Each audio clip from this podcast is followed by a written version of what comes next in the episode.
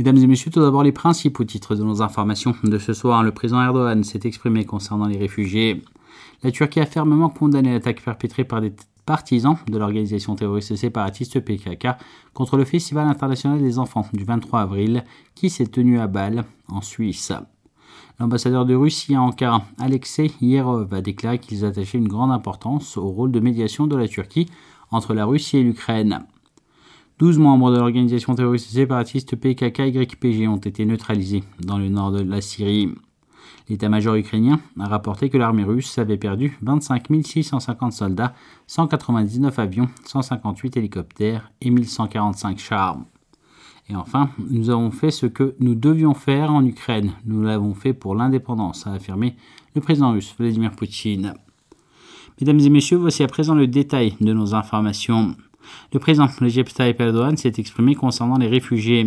Nous protégerons nos frères et sœurs qui se sont réfugiés dans notre pays jusqu'au bout, a-t-il déclaré. Le président Erdogan a assisté au programme du 32e anniversaire de Musiad, association des industriels et hommes d'affaires indépendants, et à la cérémonie de remise des prix Musiad à Istanbul. Dans son discours, Erdogan s'est attardé au sujet des réfugiés syriens en Turquie. Nous protégerons jusqu'au bout nos frères et sœurs qui ont fui la guerre en Syrie et se sont réfugiés dans notre pays. Ils peuvent retourner dans leur patrie quand ils le souhaitent, mais nous ne les expulserons jamais de ces terres, nous ne les jetterons pas dans les bras des assassins, a-t-il assuré. Le président Erdogan a également déclaré qu'il visait à construire au moins 100 000 maisons en briquettes pour les réfugiés dans le nord de la Syrie. La Turquie a fermement condamné l'attaque perpétrée par des partisans de l'organisation terroriste séparatiste PKK contre le Festival international des enfants du 23 avril qui s'est tenu à Bâle en Suisse. Le ministère turc des Affaires étrangères a publié une déclaration écrite concernant l'attaque. Nous condamnons fermement l'attaque perpétrée par des partisans de l'organisation terroriste contre le Festival international des enfants du 23 avril qui s'est tenu dimanche à Bâle en Suisse, note le communiqué. Le fait qu'une organisation terroriste et ses sympathisants se soient à ce point rabaissés pour viser un festival pour enfants au cœur de l'Europe a une fois de plus montré l'horrible visage de l'organisation terroriste à l'opinion publique internationale, précise la déclaration. Nous souhaitons un prompt rétablissement à nos concitoyens qui ont été blessés lors de l'attaque et nous attendons que les auteurs de cet acte odieux soient rapidement traduits en justice et reçoivent la peine qu'ils méritent, ajoute le texte. Les partisans de l'organisation terroriste séparatiste ont verbalement insulté les citoyens turcs qui ont assisté à l'événement à Bâle. Lançant des slogans en faveur de l'organisation terroriste séparatiste PKK et contre le président turc Recep Tayyip Erdogan, un groupe d'environ 30 personnes a ensuite enlevé les barrières dans la zone du festival et a attaqué les participants. Six personnes ont été blessées dans l'attaque.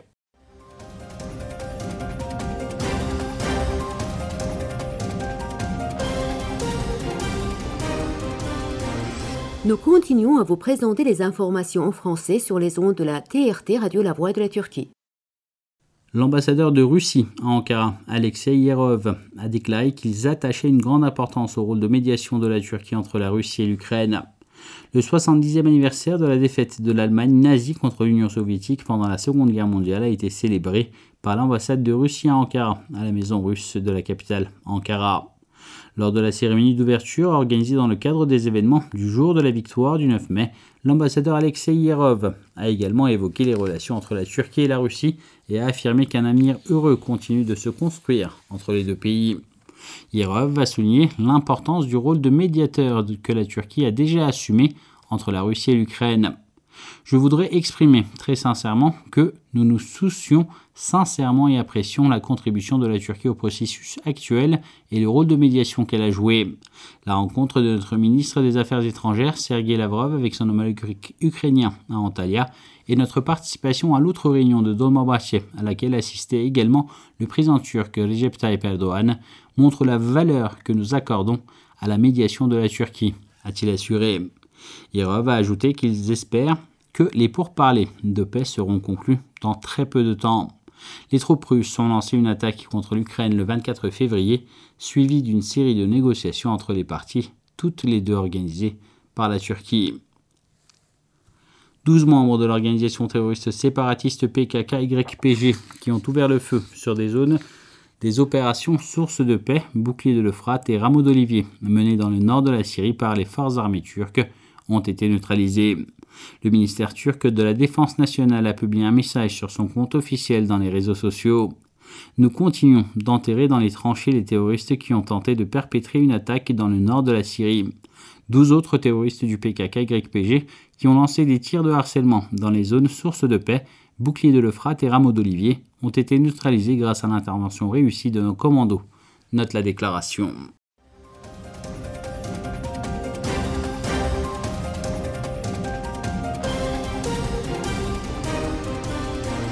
Nous continuons à vous présenter les informations en français sur les ondes de la TRT Radio La Voix de la Turquie. L'état-major ukrainien a rapporté que l'armée russe avait perdu 25 650 soldats, 199 avions, 158 hélicoptères et 1145 chars. La déclaration faite par l'état-major ukrainien concernant les pertes de l'armée russe entre le 24 février et le 9 mai note que l'armée russe a perdu 150 soldats supplémentaires au cours des dernières 24 heures. La déclaration souligne que l'armée russe a perdu un total de 25 650 soldats et 199 avions, 158 hélicoptères, 1145 chars, 2764 véhicules blindés, 513 canons, 185 systèmes de lancement de roquettes et 87 systèmes de défense aérienne appartenant à l'armée russe ont été détruits. Notant que les forces russes ont également perdu 377 véhicules, 12 navires, des hors-bord légers et 377 drones. La déclaration précise que 94 missiles de croisière lancés par les Russes avaient été abattus et détruits par les unités de défense aérienne de l'Ukraine. Une déclaration faite par le ministère russe de la Défense le 25 mars avait annoncé que 1351 soldats russes étaient morts en Ukraine. Nous avons fait ce que nous devions faire en Ukraine. Nous l'avons fait pour l'indépendance, a affirmé le président russe Vladimir Poutine, qui s'est exprimé concernant la guerre qu'ils ont lancée le 24 février, où il a prétendu que l'Ukraine cherche des armes nucléaires. Vladimir Poutine a prononcé un discours sur la place rouge à Moscou à l'occasion du 77e anniversaire de la victoire de l'Union soviétique contre l'Allemagne nazie pendant la Seconde Guerre mondiale. Il a indiqué que l'Occident ne veut pas écouter la Russie et qu'ils ont d'autres projets. À présent, nous voyons que le monde entier apporte les armes les plus modernes à l'Ukraine, a-t-il ajouté notant que l'OTAN a lancé une opération militaire et visait à s'emparer des terres russes. Poutine a souligné que l'alliance constitue une menace aux frontières de leur pays. Le dirigeant russe a déclaré qu'ils étaient fiers de la génération qui a remporté la victoire contre l'Allemagne nazie pendant la Seconde Guerre mondiale. Il est de notre devoir de préserver la mémoire de ceux qui ont écrasé le nazisme, a-t-il assuré. Il a précisé que leur objectif est d'arrêter la guerre lancée contre les Russes que nos soldats qui combattent dans le Donbass sachent aujourd'hui qu'ils protègent notre avenir, a-t-il conclu. Mesdames et messieurs, c'était nos informations sur les ondes de la radio, la voix de la Turquie.